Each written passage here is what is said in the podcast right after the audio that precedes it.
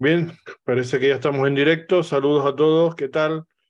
Muy buenas tardes, o muy buenas noches, muy buenos días, depende de cuando nos vean, pero si están en directo, pues buenas tardes porque estamos emitiendo ahora mismo, como siempre, en nuestras plataformas en X o Twitter, en YouTube y en Facebook. Y también pues nos podrán escuchar con posterioridad el audio, tanto en Spotify como en Apple eh, Podcast.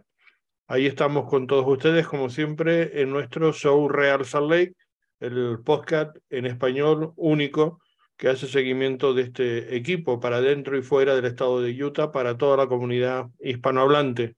Ahí estamos como siempre todas las semanas, entregamos una o dos versiones de nuestro podcast, en este caso es la segunda, es la previa del partido del fin de semana, después de que toda esta semana Real Ley no ha tenido buen encuentro, más allá del disputado el pasado sábado y que venimos de una gran victoria importantísima que ha vuelto a recuperar el, ánimo, la confianza del, del, equipo y sobre todo fue un partido en donde se consiguió, digamos, mantener todas las opciones para el Real Salt Lake, depender de sí mismo para poder optar a su gran objetivo que es meterse en, en, en postemporada en playoff, pero además también consiguiendo una de las cuatro plazas que dan derecho a jugar de local. Ya lo hemos comentado otras veces, que es factor importante esta temporada, ha cambiado eh, digamos, el, el, el, de cómo se va a jugar esa postemporada, sobre todo en el primer partido de playoff, mm, porque van a ser eh, al mejor de tres encuentros. Por tanto,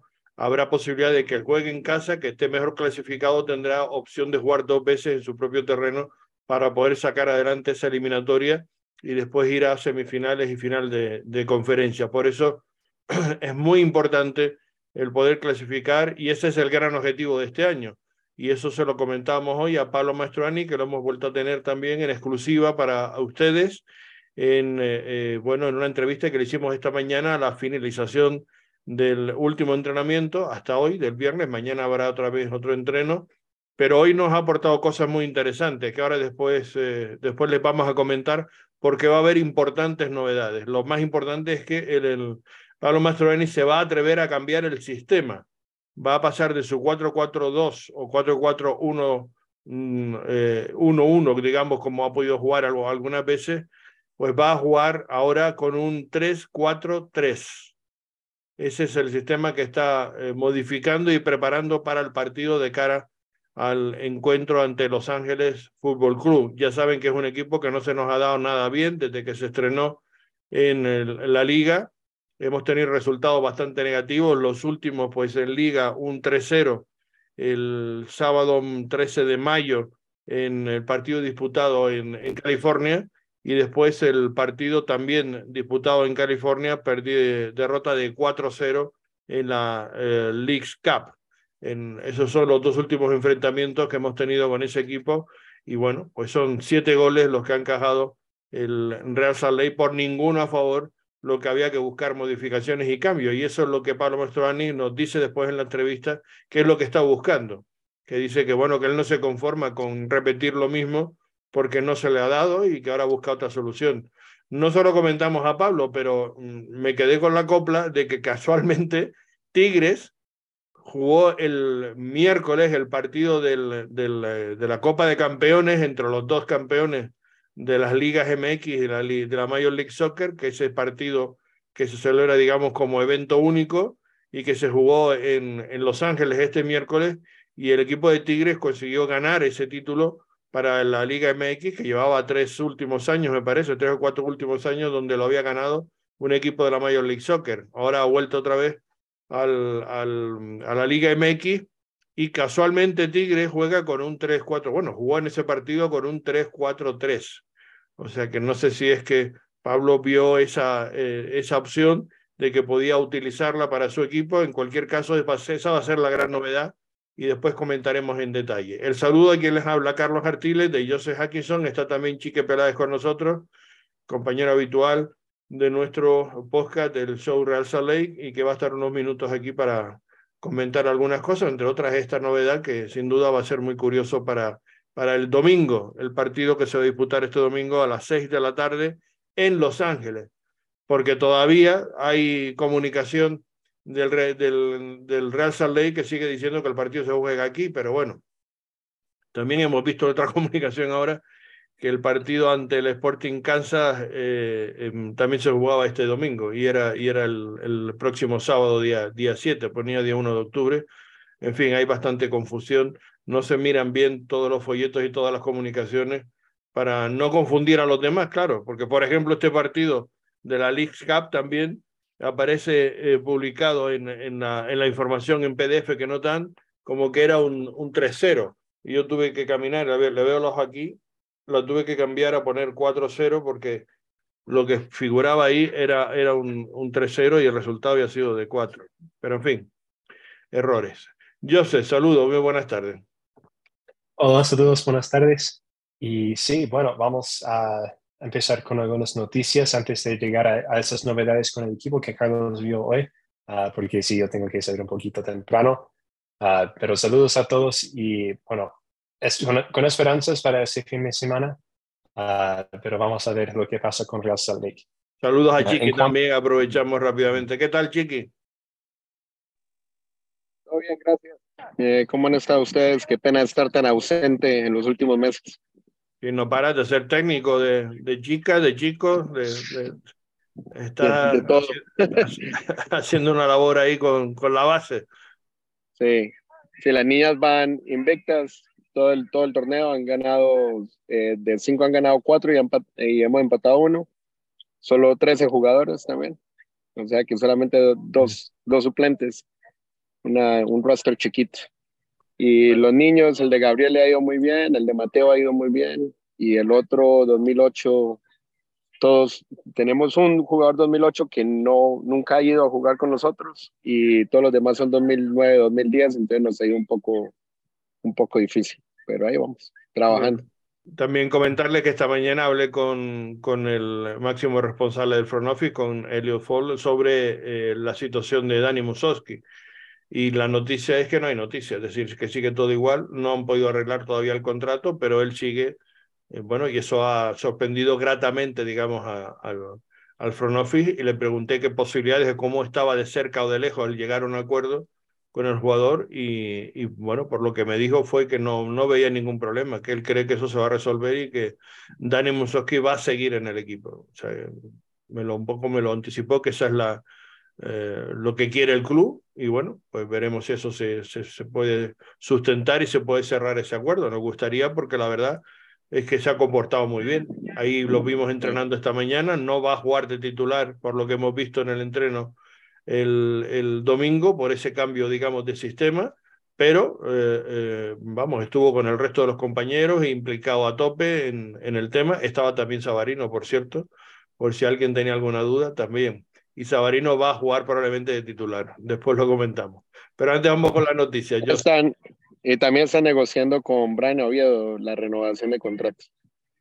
Ah, eso no lo sabía. Sé que había alguno más, pero no, no, no sabía que era concretamente Brian Oviedo, que también va a jugar de titular el, el domingo. o sea que...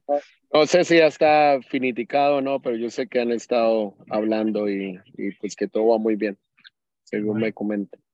Hablando de eso, la, la, noticia esta semana, yo sé, es Glad, ¿no? Uh -huh. Sí, la noticia es que Justin Glad tiene un nuevo contrato uh, que, bueno, no tanto un nuevo contrato, pero una extensión de su contrato hasta el 2027. Uh, uh, o sea, hasta 2026 con opción para 2027. Opción Entonces, de, Justin Glad se queda. Opción de bueno, club, sí. Uh -huh. Y si se queda, creo, si se queda hasta el 2027, sería el jugador con el Lance, el que ha durado más, eh, o sea, sería récord, ¿no? Sí. Porque ya creo, uh -huh. yo creo que ya es récord, ¿no? Pero eh, sería como un Totti en la Roma, aquí. Uh -huh. Sí, exactamente. Y... Uh, tiene, 20, tiene 26 años, ha estado con el club desde que cumplió los 17 Uh, entonces, uh, eso es su décimo año con el, uh, con el Real Salt Lake y ha jugado mucho con el Real Salt Lake. Es uno de los home, jugadores homegrown que tiene más partidos jugados en la historia de, de la liga y uno de los más, también uno de los que ha jugado más con su primer equipo. solo hay pocos que tienen más partidos que él si, me, si me dan otros cuatro años y me quedo después, supongamos, en el 2028 y tengo 31 y me dan otros dos más, yo me quedo acá y me retiro acá. Claro. No, y probablemente, probablemente sea lo que él quiera y lo que el club también quiera. Otra cosa es que se pueda llegar a un acuerdo, pero lo deseable es que sea eso, porque él ya es una figura, eh, bueno, que va a ser una figura muy importante en la historia del club por todo lo que estamos hablando, ¿no?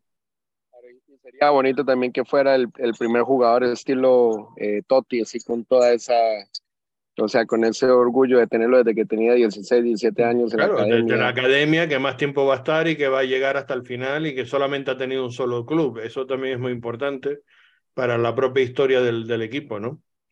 O sea, yo, no sé, yo creo que es, es, un buen contrato. La, la, extensión no es mala idea. Y yo creo que ha tenido una buena temporada por el momento. Mm. ¿Recordamos qué sueldo tenía? Yo no recuerdo la ficha que tenía. Creo que eran 400. Sí, bueno, no, no está, está bien, está bastante bien. Si es una extensión es que la habrán mejorado un poquito y, y se mantiene el mismo acuerdo, ¿no? O a lo mejor le, le, habrán agregado algún bono o algo, ¿no? Si dice extensión, entonces se supone ese mismo contrato, solo que han agregado más años. Claro. Uh, pero se supone y, las... Uh, y pero el incremento económico tampoco... Saldrán más tarde el, incremento económico, como dice bien Chiqui, en un bono o en lo que sea, a lo mejor no, no supone cambiar el contrato, sino eso, ampliar por alguna cosa, añadirle algo por un plus, algunas mejoras por rendimiento, por, por, no sé, por los cinco goles este año, por ejemplo. Porque el contrato normalmente tienen el mínimo, ¿no? Y después lo garantizado por año, ¿no? Y pues, posiblemente cambiaron el garantizado, que supongamos le suban 5% cada año al garantizado anual o algo, quién sabe, ¿no? Todo ese tipo de...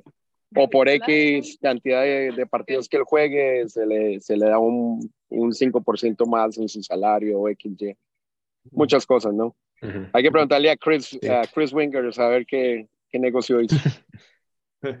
sí, porque para los que no sepan, Chris, uh, sí, Chris Winger es, es, el representante de GLAD. Uh, Chris Winger fue jugador para la casa de muchos años. Y hasta que jugó con Justin Glad. Claro, y efectivamente te iba a decir, y creo que coincidieron incluso en alguna temporada, ¿no? Sí, y tiene, y tiene otros dos o tres que jugaron por acá. Bueno, pues una buena noticia para Corey Baird también está con él. ¿Quién? Yo creo que Corey Baird también estuvo con él. Ah, Corey Baird. Ah, Sebastián Velázquez estuvo con él también. Bueno, ya que hablando de Corey Bear, eh, Houston se llevó la US Cup, ¿no? Estuvimos nosotros en hasta semifinales, perdimos con ellos y bueno, ellos al final han terminado siendo campeón, ganando a Inter de Miami el pasado miércoles, de manera muy justa, por cierto, eh, donde dominaron el, el, partido y donde, bueno, pues la, la noticia fue que, que, Messi no pudo jugar, está, sigue tocado y, y no, no pudo estar en el partido, tampoco Jordi Alba y fueron dos bajas muy sensibles para el conjunto del Inter de Miami. Y, y bueno, pues Houston ganó con total justicia porque está jugando muy bien, por cierto. Es decir, este es el equipo probablemente de los que más en forma esté de la liga. Lleva una racha buenísima en los últimos eh, partidos, tanto en liga como en todas las competiciones que ha tenido.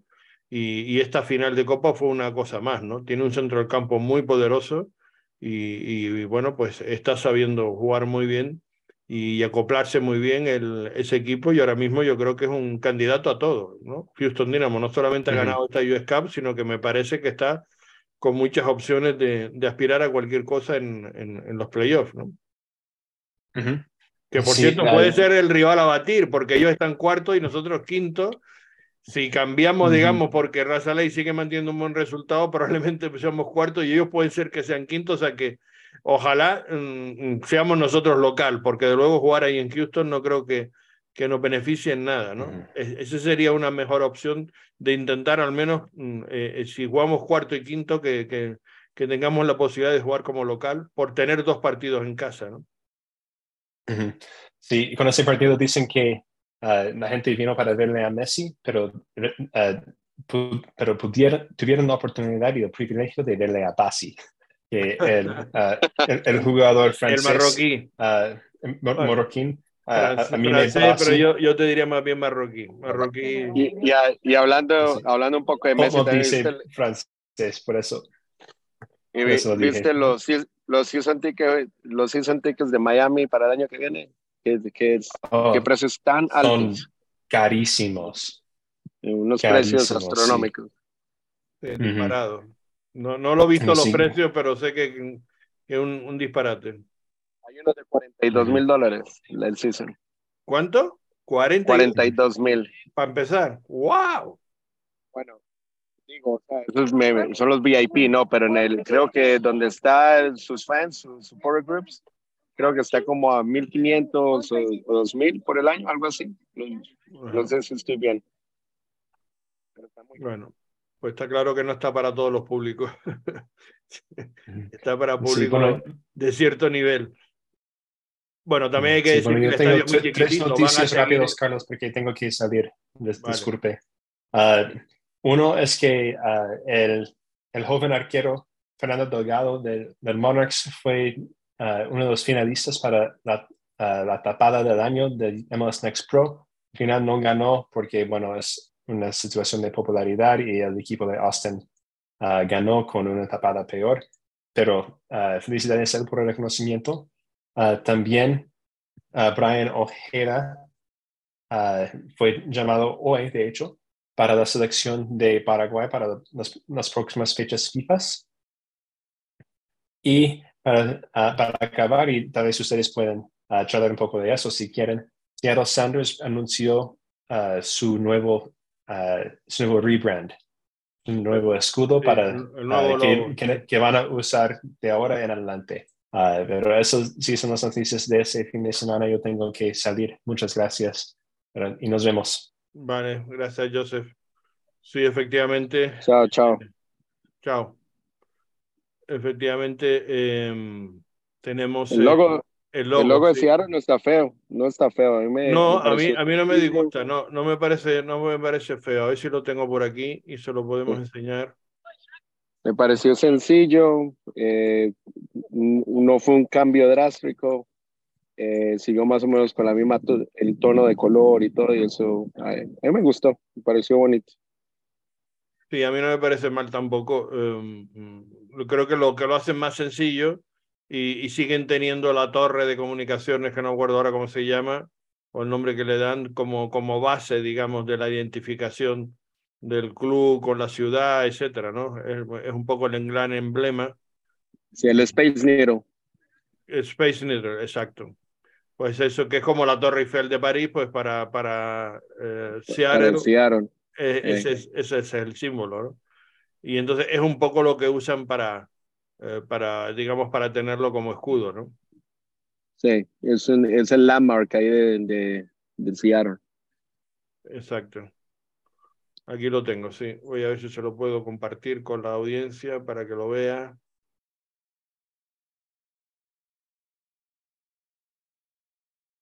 Bien, esta es la, el logo y yo creo que, bueno, que está, está bonito con las dos estrellas de, de los dos títulos que tienen conseguidos hasta el momento. Y, sencillo, no se complicaron la vida. No, a mí, a mí me gusta. Y del año 1974, aunque ha habido muchos compañeros que lo han criticado, yo creo que no está, no está nada mal. Me parece que, a mí me parece que es que es sencillo. A veces yo pienso que la gente quiere quiere más color, quiere más cosas, pero a veces lo sencillo hasta de, al principio como que te, te causa como un poco como de, discordia, pero al final yo creo que la gente, sus fans, me imagino que poco a poco se familiarizarán con su escudo y, y le va, les va a gustar más. Claro, hay que recordar también, como ven, que la fecha es en el año 74 cuando se fundó este Seattle Saunders y, y que el, el, año que viene va a cumplir 50 años. Entonces es un poco eso con motivo de, de los 50 años, pues cambiar un poco la imagen corporativa y tal, y bueno, y, y honrar las raíces y la historia de los, de los Saunders, ¿no? Y me parece que, bueno, a mí me gusta, no, no, yo insisto, no me, no me parece, no me parece mal, aunque digo que ha sido criticado por muchos, pero yo creo que, que no, no, no es mala idea, digamos, lo que, lo que han hecho, lo que, lo que han resuelto ahí. Bueno, eh, del partido eh, te voy a comentar que, como digo, va a haber cambios. ¿Qué te parece el que cambie el sistema y se la juegue, Pablo? Eh, pues que se la tiene que jugar, porque si no gana, se complican más las cosas. Hay que ganar o ganar para poder, para poder asegurar el pase a la siguiente ronda. Sí, estoy, estoy de acuerdo. Y, si te parece, vamos a escuchar precisamente a, voy a preparar aquí la entrevista con, con Pablo para que puedan escuchar lo que nos dice exactamente. Y, y escúchalo tú, mm, no es muy larga, son tres minutos. Y vamos a ponerle esa entrevista. Ya la tenemos aquí preparada. Y vamos a escuchar a, a, a Pablo Mastroeni lo que nos dice para eh, lo que prepara, digamos, para este partido ante Los Ángeles FC. Pablo Mastroeni. ¿Cómo se prepara el partido del domingo, Pablo?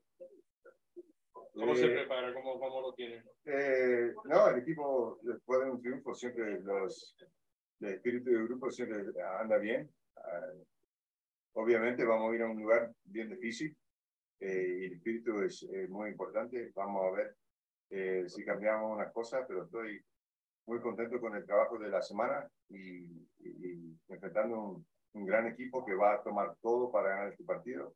Pero si sacamos un resultado, yo creo que va, va, va, va a dar mucha confianza al grupo para los, los últimos tres partidos otra vez ha salvado la situación. Siempre tenido momentos difíciles y ha sido capaz de retornarlo y dar la vuelta. Y el equipo, yo creo que está ganando en confianza en eso. Pero como tú dices, el domingo no es un rival fácil. Nunca se nos ha dado bien en Los Ángeles FC, ¿no? Y veo que me ha sorprendido que vas a intentar cambiar un poco el sistema, ¿no? Eso no, no, estás arriesgando mucho en eso porque quizás esos mecanismos necesitas automatizarlos con mucho tiempo, ¿no? Sí, claro, va a tomar, va a tomar tiempo, pero lo, como decir, la definición de, de, uno que es loco es haciendo la misma cosa, esperando resultados diferentes. ¿No? Y los últimos dos partidos que hemos jugado contra el LFC nos no han ganado por siete goles. O sea, tenemos que cambiar un poco de la mentalidad, un poco de la táctica, un poco de cómo vamos a preparar el partido para entrar con algo un poco diferente. No solamente para enfrentar ese equipo, para, para tener un diferente mentalidad de, de, nuestro grupo. Y a veces toma un poco de táctica, a veces es puro mentalidad, pero en los últimos partidos me, me, ha, me ha tocado como tenemos que hacer algo tácticamente diferente para, para arriesgar, sacar el resultado. Es lo que nadie puede decir que no asume riesgo, eso está clarísimo. E, eso siempre. Ya veo. Te quedan tres partidos, eh, la clave, digamos, y tú hasta el momento has cumplido los objetivos que te has marcado que era llegar a postemporada. Este año el objetivo era llegar a postemporada, pero jugando de, de local, digamos, en, en playoff. ¿Se podrá conseguir? Claro que sí, claro que sí. Estamos todos ahí para, para, parejo en el, en conferencia oeste y pues un resultado subí dos, dos, dos, dos, dos puestos. dos puestos y un, un resultado que sube. O sea, tenemos que tomar un partido por un partido y, enfocarnos en eso, porque en los otros partidos nunca uno nunca sabe cómo van a salir. Lo, que podemos controlar es cómo jugamos, la mentalidad, eh, exigiendo la táctica como queremos y sacamos un gran resultado. Y si, si, si podemos hacer esto este fin de semana, creo que vamos a estar bien posicionados para enfrentar los últimos tres partidos de una manera muy agresiva. Gracias. Bueno, pues ahí están las palabras de Pablo Mastroeni. Y como ven, pues eh, el Carriega, el Carriega y Chique suele ganar, ¿no? Ya está también con nosotros Willy Barrueta, que no sé si ha podido escuchar las palabras de, de Pablo, pero en fin, nos confirma eso, que está arriesgando, que quiere hacer modificaciones y como digo, la modificación es ni más ni menos que va a jugar con tres centrales con cuatro hombres en la, en la, media cancha y con tres hombres arriba, es decir, un cuatro, un perdón, un 3-4-3, que es un diseño, un dibujo que no ha hecho hasta el momento en toda la temporada, pero siempre da que lo ha ensayado, es decir, no es que sea nuevo para el equipo porque yo lo he visto ensayar varias veces, lo que pasa es que él al final nunca optó por cambiar el, el 4-4-1-1 o 4-4-2 con el que ha estado jugando todo el año, ¿no? pero ahora pues se ha atrevido a hacerlo, lo hemos visto y bueno, mm, hemos visto también que el equipo tenía algunas dificultades en algunos ajustes, pero es normal, es decir, eh, eh, no, no, es un cambio de sistema, digamos, fácil, pero insisto, yo creo que se inspiró un poco en que el miércoles Tigre jugó así, con el 3-4-3 y le jugó bastante bien al equipo eh, angelino. Y es verdad, eh, eh, Chiqui y, Willy, que, que, que, bueno, que, que mm, nos han ganado las dos veces esta temporada y muy claramente, ¿no? Jugando con, con, con, ellos tanto aquí en, en, nuestro estadio como jugando allá en, en, en Los Ángeles, ¿no? Chiqui. Sí, no, pensé que, que Willy iba a hablar primero, pero bueno, eh, sí, yo creo que, el, que me imagino que jugaría con, con Black, con Silva y con Ver atrás, ¿no? Eh, sería lo más seguro. Y la, la pregunta que yo tengo es. Cierta, jugaría... cierta, porque no hay otra, otras cosas, los centrales son eso, claro. Eh, ahora, la, la, pregunta que yo tengo es: ¿quién serían sus dos mediocampistas centrales? ¿Jugaría con Palacio Ojeda es que no tiene otra tampoco. Es que el problema es que no tiene otra porque Jasper está lesionado, eh, Pablo Ruiz está lesionado. Y no, pero digo yo, lo que digo yo es si los va a jugar juntos, o sea, en línea, o si posiblemente. Sí, va a jugar en línea, con las líneas muy juntas, 3, 4, 3, y lo que va a jugar es con las líneas muy juntas adelantadas porque va a hacer mucha presión sobre la salida de balón de ellos. Entonces jugaría Oviedo en el lado izquierdo, posiblemente, me imagino. Y Brody en el lado derecho. Correcto. Sigues acertando plenamente. Y, y arriba Chicho de nueve, Sabarino abierto y me, y me imagino que Carlos, eh, Andrés. No, ahí te equivocas. Ahí, ahí me equivoqué, entonces tiene que... Mete a Luna de... de, de Luna de 10. Y Chicho por un lado y, Sabi, y, y, este, mm, Sabarino por otro. Y Sabarino por el otro. Entonces sería un, un 3-4-1-2. No, no, a Chicho lo va a poner por de... De, um... de 9-9. Entonces, no, no, de 9 no, lo va a poner de, de, de tercer eh, delantero, pero por la izquierda. Lo va a escorar un poquito, pero sin estar muy escorado, porque realmente son tres delanteros con libertad para moverse como pero Luna, pero Luna más central. Luna en el centro.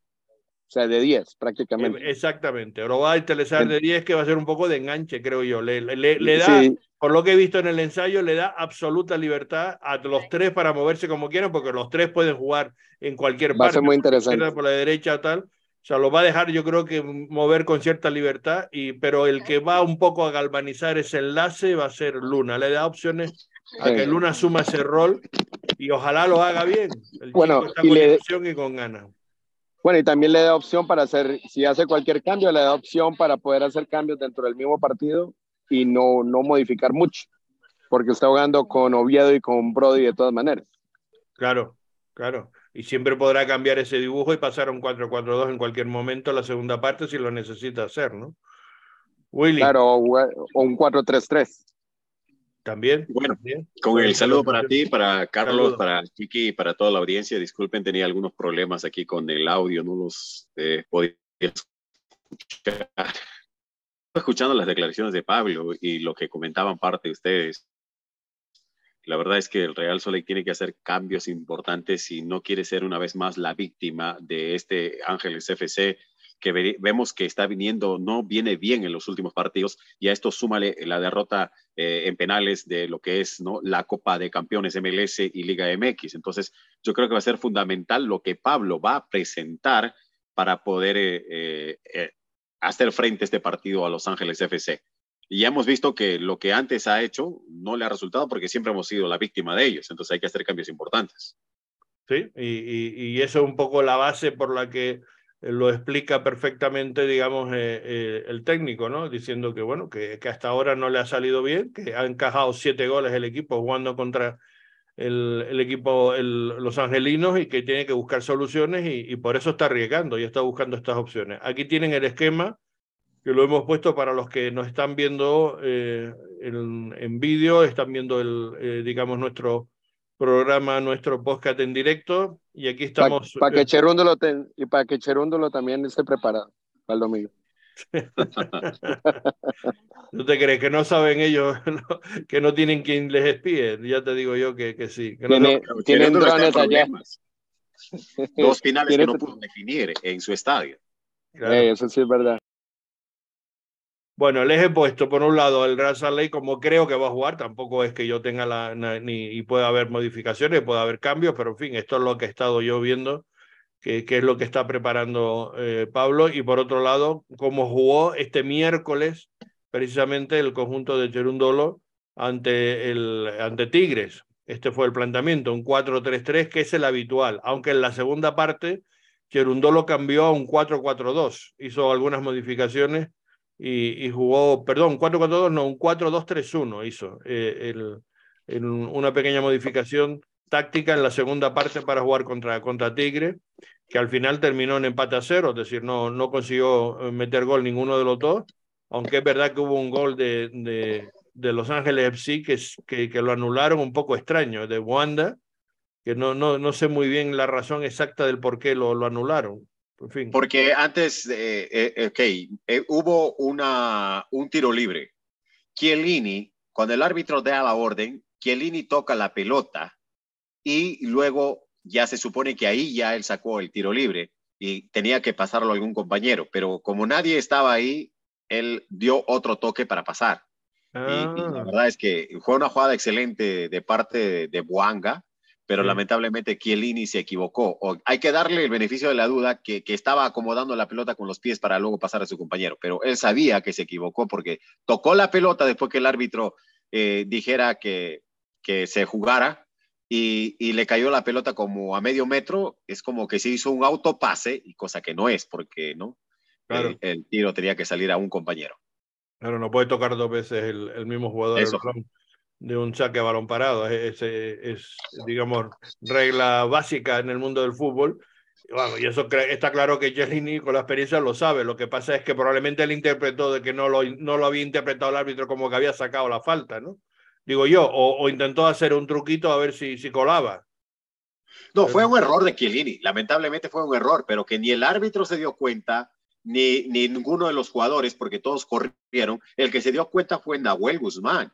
Nahuel, porque si no hubiese sido gol, la verdad no hubiese pasado nada, no, no hubiese pasado nada. Entonces, eh, cuando eh, Nahuel corre después del gol y le dice al árbitro que hubo doble toque de Chiellini, ahí es donde básicamente el VAR lo confirma y, anulan el gol, un hermoso gol de Juanga. Sí, porque el gol fue precioso y, y, yo no entendí por qué lo habían anulado, porque no vi ni jugada de fuera de juego, no había estado mal puesto, no habían, decir, no, no, no terminé de aclararlo y, y no lo entendí bien. Bueno, pues esta es la, la situación del planteamiento con el que jugó, digamos, inicialmente. No sé los cambios que va a hacer de aquí al domingo, pero bueno, probablemente pueda sacar una, una alineación muy parecida, porque esta, digamos, es la, es la alineación top, digamos, para afrontar un partido como era un, un bueno, pues una final, bueno, un partido único de, eso, de esa de ese, Copa de Campeones entre el, el campeón de la Liga MX y el campeón de la Major League Soccer que jugaron el miércoles y como digo, volvió otra vez a México porque ganó Tigres en, en la tanda de, de penalti después de, empatar a cero el tiempo reglamentario.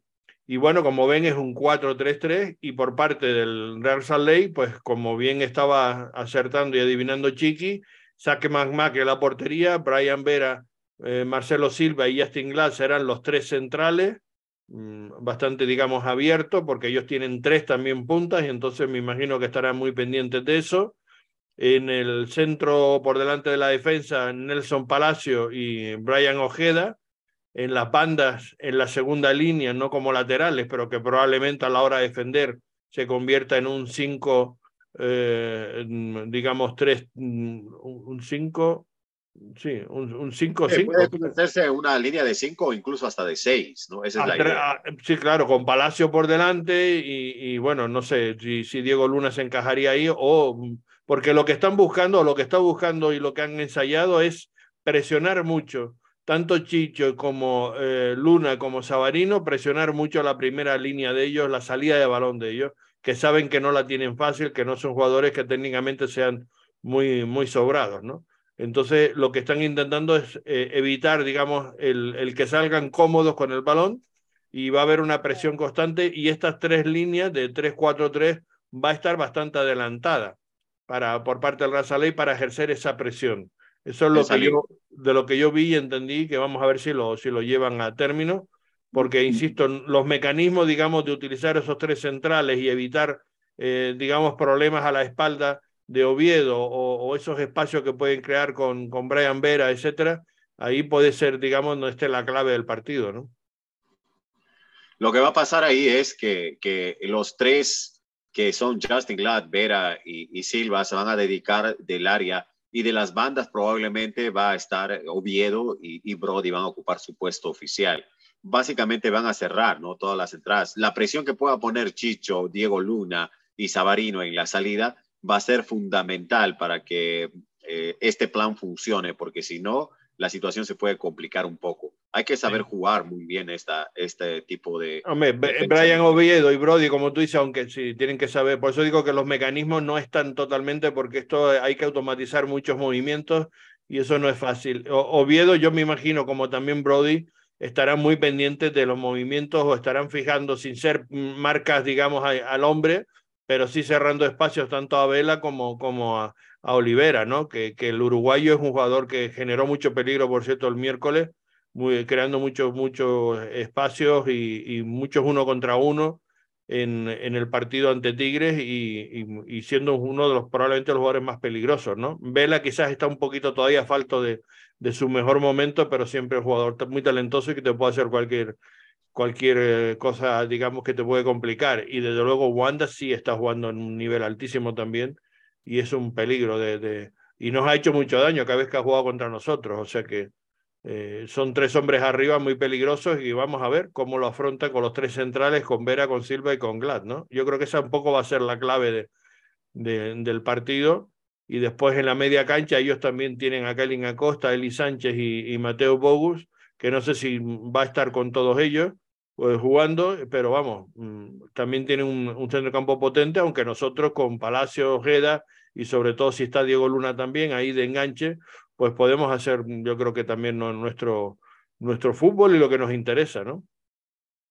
Seguramente, seguramente yo creo que van a cerrar las bandas eh, desde tres cuartos de cancha para que tanto sea Carlos Vela, Oliveira o cualquiera que trate de desbordar por la banda, puedan tener difícil eh, los centros a seguro a Buanda, que es el que va a estar recibiendo. Y si por ahí pasa una pelota, ahí es donde tiene que reaccionar Marcelo Silva, Justin Glad y el propio Vera, ¿no? Que yo creo que va a ser inteligente eh, e, esta, esta planteación. Eh, si se sabe jugar, se le va a cerrar todo espacio de ingreso a Los Ángeles FC, sea por medio o sea por la banda. Mm. Yo, yo lo personal, el único cambio que haría eh, sería jugar más eh, como el arbolito de Navidad, ¿no? Y en vez de tener a Chicha abierta a la izquierda, yo lo pondría más de nueve y poner a Sabarino y a, y a Luna justo un poco detrás de él, sobre todo cuando nos están atacando, para como las bandas las tienes cubiertas, ahora le cubres un poco más el medio con, con la presión de ellos saliendo hacia los laterales, ¿no? Pero, y así tienes a Chicho como 9-9 y tienes la creación de Sabarino y de Luna detrás de Chicho para abrir las bandas a, eh, a Brody o a, o a, o a Brian Oviedo. Eh, sería, o sea, eso sería lo que, lo que yo haría, pero como no soy el que entreno con ellos, Pablo sabe mucho más que yo, ¿no? No, lo que pasa es que aquí, como yo te digo, lo, lo, que pude ver es que realmente no, no tienen una posición fija arriba. Es decir, yo creo que esa era una posición para tapar huecos, para presionar, digamos, porque lo que estaban intentando es eso, tener las líneas bien juntas y presionar los tres de arriba sobre la salida de balón, ¿no? De, de a Hollinghead, a que puede ser Cellini, a Aaron Long y a, y a Palacio. Que, que, bueno, que sobre todo estos tres últimos no son precisamente gente que sepa sacar muy bien el balón desde atrás, ¿no? Entonces, evitar esa conexión con Eli Sánchez, que es realmente el que, el que aporta el, el juego digamos, más cerebral y el que hace el movimiento y los pases, entonces, y el que hace la generación o la creación del juego de ellos. Si ellos son capaces, digamos, de, hacer esa presión y evitar esa conexión fácil, que tengan que tocar balones más arriba, etcétera, yo creo que por ahí es por donde puede pasar el éxito de, del Real Salt Lake. Y después, yo creo que cuando se tiene el balón, me da que no hay una posición fija ni de Chicho, ni de Diego, ni de Sabarino. Sencillamente yo creo que ellos van a estar con, muy sueltos, no, no, no les va a fijar una posición, sino que se van a mover para generar precisamente eh, eh, huecos y espacios y jugar entre líneas con la defensa y crearle problemas a la defensa, porque no los van a poder fijar, creo yo. Van a tener que, ellos tres van a tener que estar muy disciplinados en sus movimientos porque si no, se pierde la banda a veces. No, claro, si sube Palacio, sube sobre todo Hollinghead, que sí es el que nos ha dado también muchos quebraderos de cabeza, otras veces que hemos jugado contra ellos, eh, tenemos que tener a, Chicho ahí o a Diego, quien sea, tapando esas subidas, ¿eh? porque eh, nos puede generar ahí superioridad numérica en las bandas y, y, es donde podemos tener algún problema, ¿no? Sí, yo, yo podría, estaría de acuerdo a Chicho mantenerlo en la parte de adelante, por lo menos para cualquier pelotazo. Eh, tener por la banda a Chicho como que tal vez la perdemos un poco con más posibilidades de, de, gol, ¿no? Ahí. Pero, pero, no es banda a banda, Willy, no, no, no, o sea, no lo está poniendo de extremo, está jugando con tres puntas con mucha libertad, creo yo. Ofensivamente con mucha libertad. Yo no vi que, que, estuviera anclado ahí, sino que les va a dejar que se muevan y, tal. El problema es cómo ellos después, cuando no tienen el balón, cómo hacen para, para eh, hacer la presión, ¿no? esa es la clave un poco de, de, de, este, de este planteamiento, ¿no? Pero si Lo bueno es que los... Si retrasas un poco más a Sabarino y a Luna, pero dejando como nueve solamente a, a Chicho, probablemente les podrías causar un poquito más de preocupación y también más presión en la salida en el medio, ocupar más el medio campo. Pero ese es el planteamiento, eh, como dice Chiquis, eh, ellos saben lo que están haciendo, nosotros solamente damos nuestro punto de vista, ¿no? Pero la verdad es que, que sí, ojalá que este planteamiento funcione. Sí, No, y, y, es que es un riesgo, como el mismo Pablo dice, que es un riesgo y, y pues le va a tocar arriesgar y, que mucha comunicación entre todos los muchachos, porque aunque la hayan entrenado, nunca la han puesto a práctica, o sea que ojalá el, experimento salga bien, porque si no, se complican mucho más las cosas. Lo bueno es que si no, si en los primeros 15 minutos, eh, me imagino que si en los primeros 15 minutos no está resultando, tiene varias opciones para cambiar con los jugadores que tiene dentro del mismo campo de juego. Sí, claro, estoy de acuerdo, que eso también lo puede hacer en un momento dado si, si lo necesita hacer. Pero también estamos hablando que tanto Brian Oviedo como Brody pueden perfectamente, en vez de ser en tres, son cinco atrás. Es decir, pueden, porque son laterales, son más que jugadores ofensivos, por, yo creo que por eso los ha escogido también. Es decir, es un 3-4-3 un poco um, ficticio. Lo que hace es adelantar los dos laterales, porque realmente es casi 5 eh, 3-2, por decirlo de una manera, ¿no? Porque digo, Diego Luna está un piquitín más retrasado eh, para hacer esa labor de enganche, ¿no? O sea, que podría estar más cerca, digamos, de la posición, eh, como un pequeño triángulo con Palacio y con, y con Ojeda, ¿no? En esa media cancha. Y después Brody y Oviedo son claramente dos laterales con, con mucho recorrido. Pasa que lo, parte, digamos, de utilizarlo más en una segunda línea, porque está buscando hacer presión sobre los, los puntas de ellos, ¿no? Exactamente. Eso es, eso es lo que te decía. Al final se va a convertir en una línea de cinco o de seis, porque tienes a Brody y Oviedo. Brody es un tipo muy rápido, Carlos, chiqui. Ellos van a ir a, presionar. Y si es que hay un ataque, pues eh, por el medio vas a tener tú a Sabarino en salida. Vamos a suponer que Los Ángeles está saliendo. Para la presión puedes tener a Chicho, Sabarino o de repente a Luna, pero eso es tratando de salir por el centro. Por la banda tienes a, tanto a Brody y a Oviedo, por un lado. Y a eso se suman también para invadir ese medio campo Oviedo, ¿no? Y, y López. Ojeda y Palacio. Ojeda y Palacio. Entonces, ya ves, tienes tú libre atrás a tres hombres que pueden estar de respaldo. Si es que se meten, si es que eh, ellos se dan cuenta que tienen tres hombres, tres hombres en centro, que va a ser complicado para ellos entrar, tal vez van a tener que tratar de abrir el campo por la banda. Y ahí es donde aparece la rapidez de Brody y del propio Oviedo para juntarse nuevamente en la parte. Y, y, ojo, y la rapidez de Vera y de Glad, porque son tres centrales, pero los centrales van a estar cubriendo la espalda tanto de Oviedo como de Brody. Es decir, que ellos van a estar ahí también bastante abiertos y, y, evitando que hagan daño tanto Vela como Olivera, ¿no? que son muy rápidos también y son jugadores que te pueden generar problemas. Entonces, por eso que esos mecanismos son claves, ¿no? Y, tanto Vera como Glass sabemos que son muy rápidos también, y van muy bien de cabeza y son gente que puede, puede ahí trabajar muy bien, ¿no?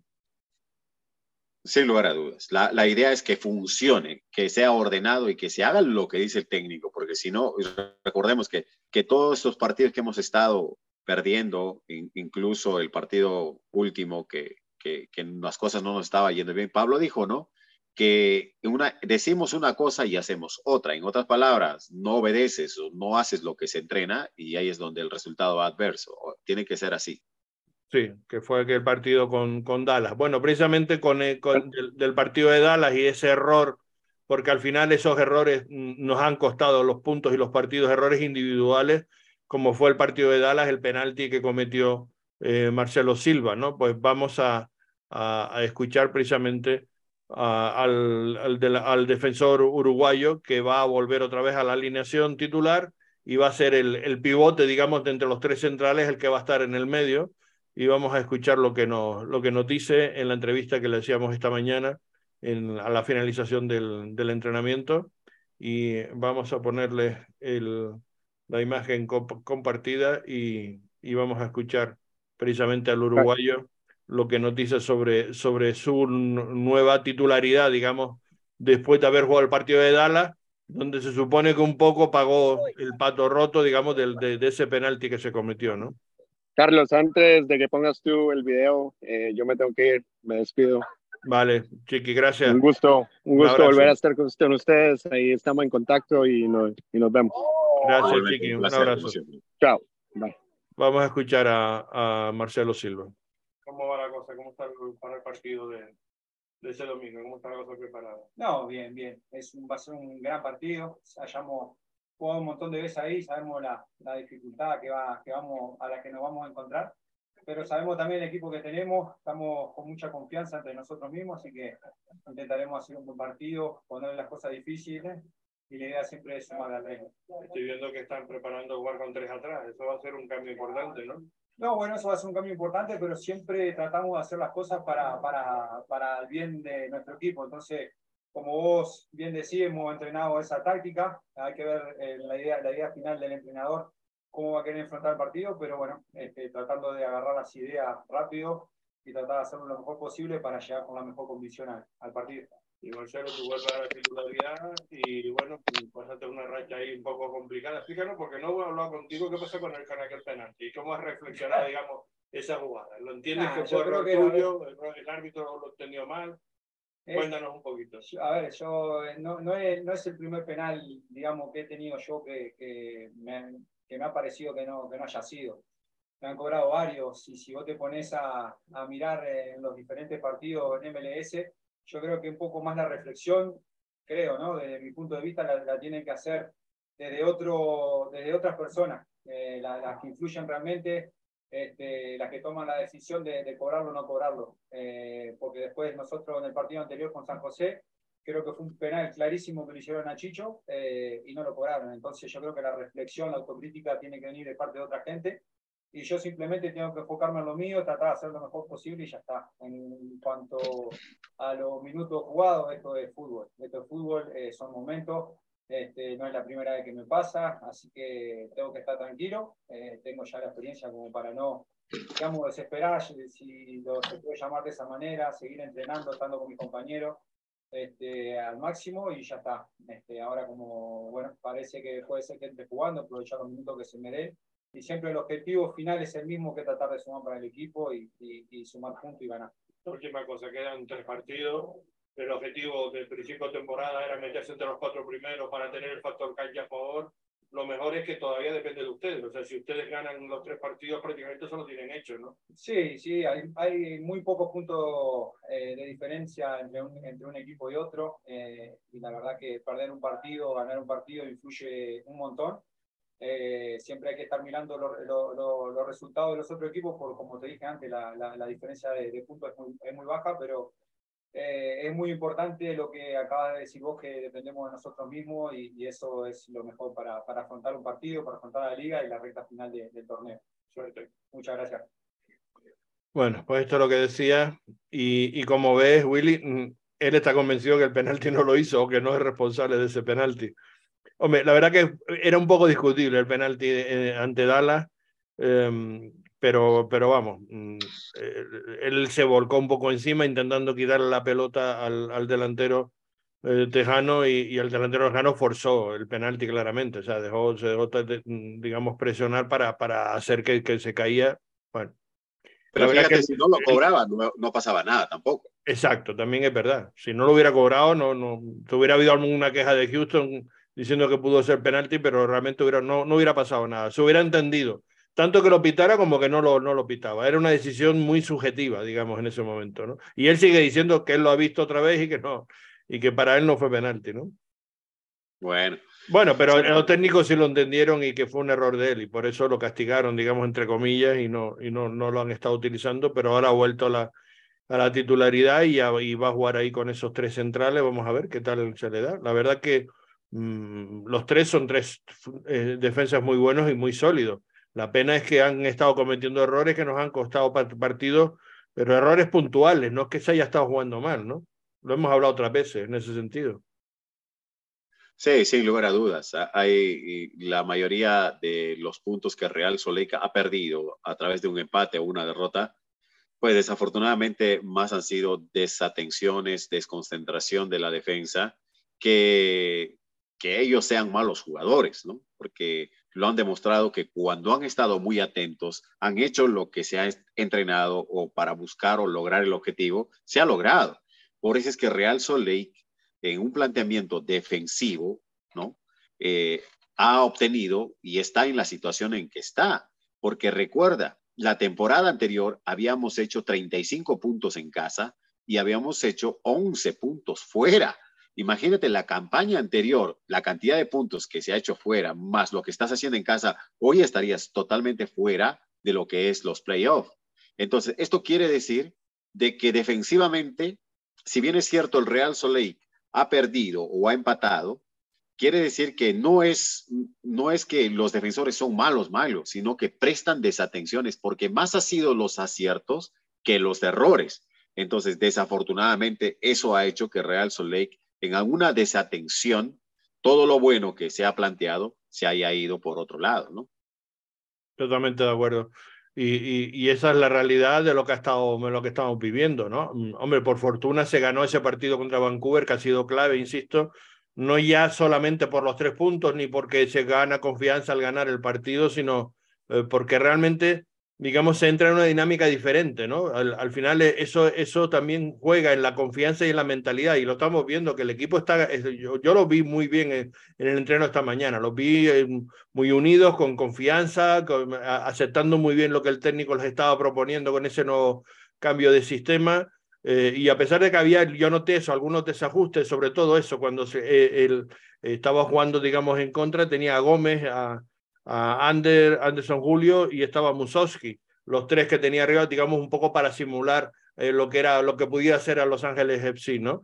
Y a veces ellos, lo, lo, digamos, eh, los Gómez y Julio, pues eh, hacían daño arriba y presionaban y metían tal. Entonces, esos pequeños desajustes es lo que quizás es la clave, digamos, de lo que puede pasar el domingo, ¿no? Pero bueno, mm, como hemos hablado otras veces y como estamos comentando, el que la riega no gana, es decir, eh, jugar de la misma manera no le va a resultar porque hasta ahora no, no le ha resultado. El que busque otras soluciones, pues igual eso funciona, ¿no? Sin lugar a dudas, sin lugar a dudas. Los cambios pueden funcionar. Y ya lo demostraba porque recuerda que eh, habíamos hablado mucho durante el torneo. La League's Cup, la misma US Open Cup. En la US Open Cup se han hecho muchos cambios y para el siguiente se jugaba a mitad de semana, se jugaba a fin de semana entonces, un equipo suplente, un equipo titular, un equipo medio, combinado, y sí ha funcionado. Entonces, ¿por qué no debería funcionar ahora si se, se sigue el planteamiento? ¿no? Como digo, malos, malos, los jugadores no son, que digamos, no, son de los mejores, pero tampoco, no, no, es que, porque si no, eh, hoy no tendríamos los resultados, no, en ese lugar expectante que estamos. Estamos vamos, todos hemos coincidido que, que la plantilla es muy buena, tenemos una gran plantilla probablemente de las más completas y de las mejores de la, liga, sin duda alguna, con un buen nivel, a pesar de que ahora tenemos pues ese Pablo Ruiz que se nos ha lesionado, Jasper con ese problema y tal, es decir, con que contamos con algunas bajas eh, de cierta importancia, por ejemplo, Damir Kreila, que desgraciadamente es un jugador que debía ser el jugador referente, franquicia, que hoy, por cierto, lo vi entrenando bastante bien. Lo puso a jugar como, como eh, segundo mediocampista y, estaba bastante mejor, con más confianza. Estaba tocando balón, estaba eh, queriendo el balón y pasándolo bien, moviéndolo, o sea, no, no soltándolo las primeras de cambio como hasta ahora lo, he visto. O sea, ojalá empecemos a ver un, Damir un poco diferente, ¿no? Eh, eh, porque lo vamos a necesitar, va a ser importante, no ya para este final de, de, temporada y los cuatro partidos que resta, por cierto, cuatro, siempre en la entrevista decía tres porque estaba descontando ya el, el encuentro del domingo, pero son realmente cuatro, porque también hay que recordar que el partido contra el Galaxy era un partido atrasado, o sea, realmente eran tres los que, los que hubieran quedado, pero hay otro encuentro más que porque es el de Galaxy que no se jugó en su momento y se ha puesto para, para la fecha de, del 14 de, de, octubre, en, definitiva.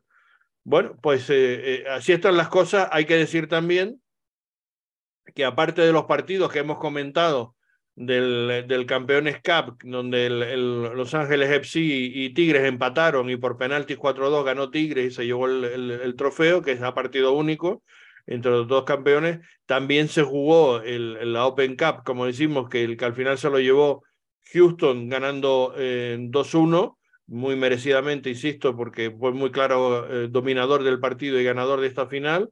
Y eh, se jugaron dos partidos más con eh, em, equipo, digamos, de la conferencia oeste. Filadelfia y Dallas empataron a uno, por tanto Dallas no consiguió arañar más que un punto, digamos, en, en Filadelfia y eh, Colorado y Vancouver también empataron en este partido que tenían pendiente a dos eh, en, eh, en, el encuentro en Colorado, o sea, Colorado 2, Vancouver 2 en el Dick Sporting Good Cup y por tanto, digamos, de cara a lo que es la clasificación en la conferencia oeste, pues no ha habido mucha modificación en el sentido de que al haber empates, pues no han podido sumar más que un punto, ¿no?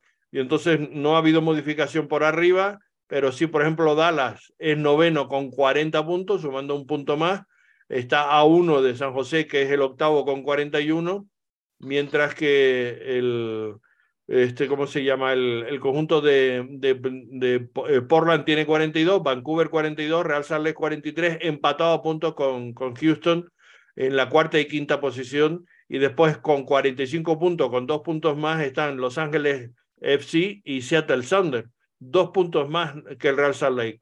Significa que si le damos la sorpresa al equipo angelino, ojalá, y le podamos ganar ahí, que ya por cierto, eh, Willy, no sé si te acordará, ganamos una vez, decir, se nota mal, pero ganamos ahí una vez en, en un partido también donde nos estábamos jugando una clasificación con gol de Damir Kreitla, si no recuerdo mal, ¿no? Sí, sí, ya se le ha ganado. pocas veces son las veces que hemos ganado. 2020 me parece fue, no, si no recuerdo mal un playoff de 2020, algo así. Sí, pero la, la, situación de los partidos que tú acabas de mencionar han sido favorables al Real Salt Lake. Nos han, nos han favorecido porque nos mantenemos todavía en un lugar expectante en lo que es la, la tabla de posiciones y por lo tanto yo creo que el Real Lake todavía depende de, de sí mismo y eso, eso es bueno, ¿no? Eh, yo creo que ahora hay que hacer lo nuestro porque de esa manera todavía puedes aspirar a estar en los primeros lugares. Eh, sin lugar a dudas, el Real Salt depende de sí mismo y eso es lo más importante. Sí, sí, yo creo que sí, porque, porque ha sido clave. Entonces, eh, Dallas y Vancouver, que son, digamos, eran los rivales directos, digamos, con el Real Salt Lake en esa lucha, no han podido ganar, por tanto, han sumado nada más que un punto y eso a nosotros, pues, no nos ha restado nada. Es decir, Vancouver, como digo, está con un punto más, con 42, pero no ha podido superar al Real Salt Lake, que mantiene esa quinta posición con Houston. Y, y por detrás Dallas, pues eh, sigue siendo noveno, sumando un punto más, pero tampoco ha escalado ni, ni, ni, ni, va a ejercer presión. O sea que, como bien estamos comentando, nos favorece, nos han favorecido eso, esos resultados. Este fin de semana. si, si, tú te das cuenta, Carlos, los que nos están persiguiendo, tanto White Cats como, perdón, Timbers y San José, están con un partido más y esa es una ventaja para el Real Soleil, ¿no? Sí, ese es otro factor también. Los Whitecaps que faltaba un partido y ya nos igualaron, ya jugaron el partido y no les fue bien, porque era una opción que ellos sumaran de a tres, no lo han hecho.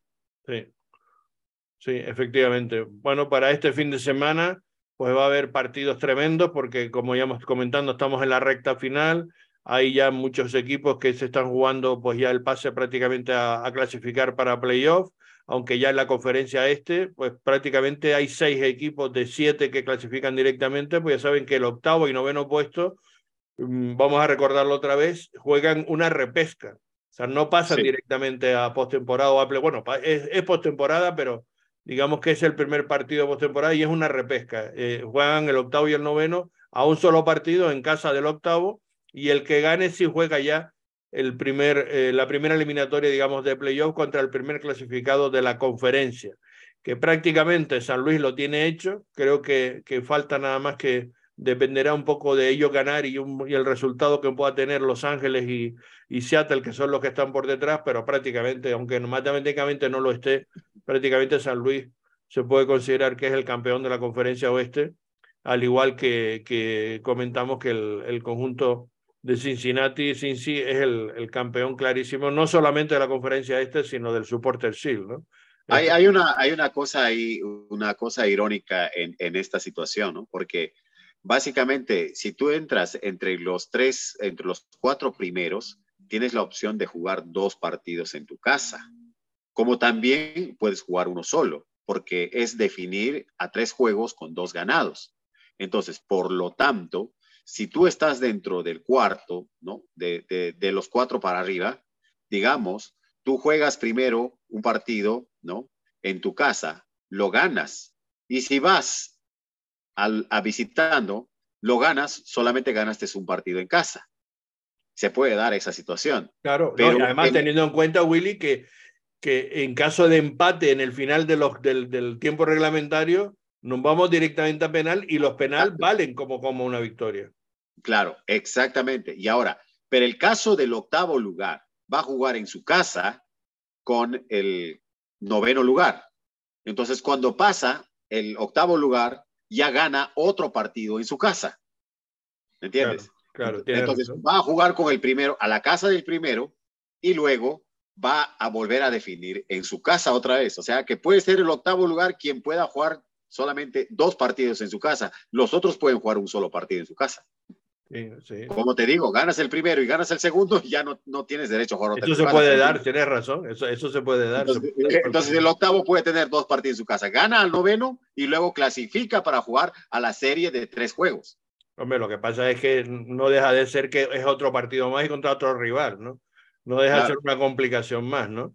claro, y, al final juega un partido más que los demás, porque tendrá que jugar ese partido entre semana, me imagino que será, eh, para después el fin de semana ya jugársela eh, la serie, digamos, de tres encuentros, o al mejor de tres con, contra el primer clasificado, ¿no? Claro, pero vamos ya, que ya tienes asegurado, ¿no? Un partido para, eh, el, eh, de la repesca y de ahí tienes otro partido asegurado ya en la eliminación de tres juegos.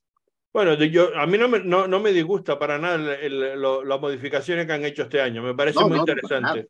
Solamente veía lo irónico, que, que, que que los cuatro de arriba, que tanto tienen posibilidades de jugar dos partidos en casa, solamente pueden jugar uno. Ganan el primero y el segundo y ya no regresan a su casa. Hombre, desde el punto de vista económico, eso sí, eso sí se puede mirar que, es muy interesante, ¿no? Para ellos. Eso está claro. Bueno, eh, el, aquí tenemos lo que va a ser, eh, bueno, pues esta jornada de mañana va a ser tremendamente intensa, que va a acabar el domingo. Ahora comentaremos los primeros partidos va a ser el Columbus Crew contra Filadelfia a las cinco y media, el Inter de Miami ante el New York eh, City. Hay que recordar que el Inter de Miami y el New York eh, FC tienen cinco puntos de diferencia, pero el, el, Miami tiene dos partidos menos.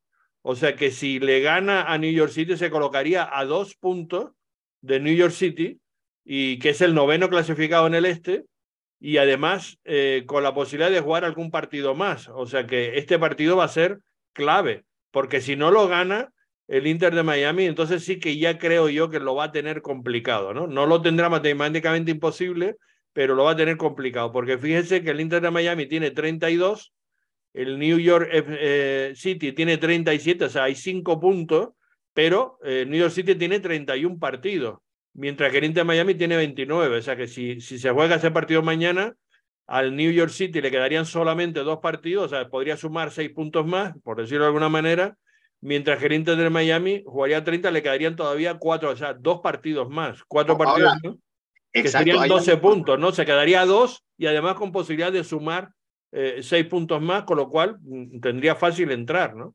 Es importante eso, lo que se acaba de ver, porque fíjate, Estás hablando de, de el noveno lugar que tiene 37 puntos y con dos juegos menos. y si es que el Miami, otra vez le damos el beneficio de que gane esos seis puntos, ya lo estaría superando, ya estaría metido por lo menos en el noveno u octavo lugar. O sea, las cosas, a pesar de que a Miami no le han ido bien, le ha ayudado a los otros resultados porque antes era la diferencia de más de seis puntos en la clasificación con los otros. Ahora tiene una diferencia de cinco. Mm. O sea que tampoco le ha ido bien a los otros equipos, ¿no? No, no, los otros equipos le han dado margen para que, para que pudiera entrar. Para que siga viviendo más allá de los errores. Claro, claro. Bueno, porque también fíjate que arriba, es decir, la, la conferencia este, los siete primeros prácticamente están en otra liga, es decir, han, claramente se han ido en, en puntos con respecto del octavo para abajo, porque Montreal y New York City son octavo y noveno, tienen 37 y después el DC United 36, el New York Red Bull 34, Chicago 34, Charlotte 33 y Miami 32, pero insisto, tanto Charlotte como Miami con dos partidos menos que los demás. Y, entonces va a ser clave lo, lo que puedan sacar de ahí de, de resultados. Ya Toronto está fuera y eliminado como último con 22 puntos. Pero por arriba del este ya hay seis equipos clasificados. Cincinnati, que es el campeón, 62 puntos, Orlando 51, Filadelfia 50, Columbus 49, Atlanta 49, Nueva Inglaterra 49 y Nashville 44, que no está matemáticamente, pero casi lo está, porque tiene una diferencia de 7 puntos con respecto a Montreal y además también tiene 29 partidos jugados, es decir, eh, eh, por tanto tiene, digamos, algún margen más para sumar puntos. Y, y aquí la clave es que el, están clasificados para, para playoff, pero Orlando, Filadelfia, Columbus, Atlanta y Nueva Inglaterra están con una diferencia apenas dos puntos y ellos están jugando el meterse entre los cuatro primeros. Claro, el coger esas plazas que decimos de local, esos cuatro primeros que son tan importantes, ¿no? Eh, eh, eh, y por eso mm, estos partidos de, de, este fin de semana, pues hay enfrentamientos entre ellos y va a ser muy interesante ver lo que, lo que pueda pasar, ¿no? En esa, en esa situación. Y vamos a, a ponerles aquí el, el calendario de los partidos que estábamos hablándoles que se van a disputar y ya decíamos que Columbus contra Filadelfia, Inter de Miami contra el New York City, Nueva Inglaterra contra Charlotte, es decir, fíjate ahí, ya hay un enfrentamiento muy interesante también. El New York Red Bull contra Chicago, también mm, eh, si se empatan, este es de los tipos de los partidos porque están metidos por intentar meterse, al menos alcanzar esos partidos de repesca, que si empatan prácticamente se quedan los dos eliminados, no les vale el empate a ninguno de los dos, tendrán que ganar uno u otro para seguir aspirando a meterse en esa repesca, esos dos equipos. Orlando ya no se juega más allá de eso, de, de, conservar, eh, eh, estar entre las cuatro primeras posiciones frente a Montreal. Toronto, que no tenía ninguna opción contra el campeón Cincinnati, bueno, va a ser un partido entre el colista y el primer clasificado. Veremos a ver en el, se juega ahí en Canadá. Houston Dallas, tremendo ese partido, por la rivalidad, digamos, eh, tejana y porque los dos están jugando de todo. Ya estamos diciendo esas diferencias tan pequeñas que hay en la, en la conferencia oeste y ahí va a ser un partido pues realmente muy importante. Houston vendrá cansado de, de, la final. Eh, veremos lo que sucede en este, en este encuentro. El partido será a las seis y media, el primero de los encuentros a las seis y media, Minnesota-San José, ya estamos en conferencia del, del oeste, también a la misma hora, Nashville frente a Seattle Thunder a las seis y media, otro enfrentamiento mixto, digamos, entre Conferencia Este y Conferencia del Oeste, San Luis y Kansas City. El San Luis mm, prácticamente si gana, pues eh, como decimos, consolida de ser campeón del, del Oeste. El Sporting Kansas necesita puntuar al menos para no perder la, la, las posibilidades de meterse en, en postemporada. Colorado, que ya está último y está fuera, bueno, pues mm, puede hacerle daño a cualquiera. Y de hecho estamos viendo que están jugando ya sin ninguna presión y están consiguiendo empate y hasta victoria. Y van a jugar contra Austin, que también está en una situación ya prácticamente muy delicada y sin, sin muchas posibilidades. El Galaxy contra Portland. Este es un partido, eh, Willy, que nos puede interesar porque si el Galaxy no gana o gana Portland, aquí nos interesa quizás un empate, ¿no? El que quizás sería lo que mejor nos, nos vendría para, para eh, los intereses del Real Salt Lake. Que gane, que gane. Aquí los intereses del Real Salt Lake es que gane Galaxy, porque la diferencia de Galaxy con Real Salt Lake es de nueve puntos. Entonces, no afectaría mucho porque nos estaríamos quitando nosotros ya a un rival que es Portland en la parte de arriba, porque lo matarías a Portland prácticamente, que tiene un partido más que Real Soleil. Sí, sí, estoy de acuerdo. O sea, aquí la apuesta, hombre, un empate con un punto cada uno tampoco, yo, o sea, yo creo que nos vendría bien porque el Galaxy entonces ya se pondría también muy difícil para ellos poder aspirar a meterse y recordemos que el penúltimo partido los vamos con ellos, o sea que igual ya ellos no, no tendrían opciones. Eh, si, no, si no consiguen ganar, ¿no? Si, o sea, para ganarlo sin esperanzas de nada, dices tú. Exacto, lo decía por eso, en ese sentido. Pero tienes tu razón que si gana Galaxy nos hace menos, menos daño que si gana Portland. En esa lucha por, por llegar al... Sí, claro, por llegar a las cuatro primeras plazas o, por mantenerse en esas posiciones de playoff. Y después Vancouver, DC United, a las ocho y media, cierran también esa jornada del, del sábado y después en eh, el domingo, Los Ángeles FC contra Real Salt Lake, ya saben ahí, diferencias de dos puntos entre Los Ángeles FC y el Real Salt Lake. Es muy importante no perder este partido, es clave el sacar un resultado positivo para seguir aspirando a, todo. Y, y, después, bueno, también se va a jugar un partido de playoff de la MLS Next Pro, de playoff entre el Tacoma de Fiancé y el Houston, eh, Houston Dynamo 2. Va a ser el, el encuentro que se dispute de, de playoff a esa, a esa hora. En fin, esto es lo que tenemos de, de, calendario y como vemos, apasionante, ¿no? Nos queda ahora. Pero lo más importante de todo esto es que Real Soleil y Los Ángeles van a jugar conociendo todos los resultados, porque usualmente estamos mirando, ¿no? ¿Quién está ganando? ¿Quién está perdiendo? Estamos pendientes de lo que está pasando. Pero aquí ya vas a jugar con todos los resultados. Tienes razón, tienes razón. Serán ya, ya, ya tienen perfectamente eh, ubicado dónde estará cada uno en la clasificación y qué pueden sumar o no. ¿Qué posibilidades tienes? Sí, exacto. Y eso puede dar ánimo, porque eso yo puede ser que mentalmente mm, haga que el equipo gane en confianza en ese sentido, ¿no? Me parece que sí, que es un buen apunte ese que acabas de hacer y, efectivamente ellos van a ver el domingo todo lo que va a pasar. Y bueno, pues nosotros el domingo estaremos comentando en nuestras redes el, partido. Por supuesto, Willy Barreta en directo le va a narrar y, analizar y comentar el partido por la radio oficial en español del, del Real Salt Lake, en la 106.3 en, en, latino. Ahí lo pueden seguir y, y, podrán escuchar su voz y su narración del encuentro el, el domingo a partir de las eh, cinco y media o seis menos cuarto, ¿no? Que ahora empiezan ustedes. ¿no? Sí, un cuarto antes. Un cuarto sí, hora antes. Pues sobre 5.45 y nosotros también lo iremos comentando en nuestras redes, redes sociales sobre todo en, en Twitter. Y el lunes, por supuesto, estaremos nuevamente con ustedes con nuestro podcast del show Real Sala en, en, español y les daremos el análisis del, del partido y intentaremos tener también a protagonistas y alguna entrevista en, en exclusiva. Mm, el, se despide quien les habla, Carlos Artiles y Willy. La despedida.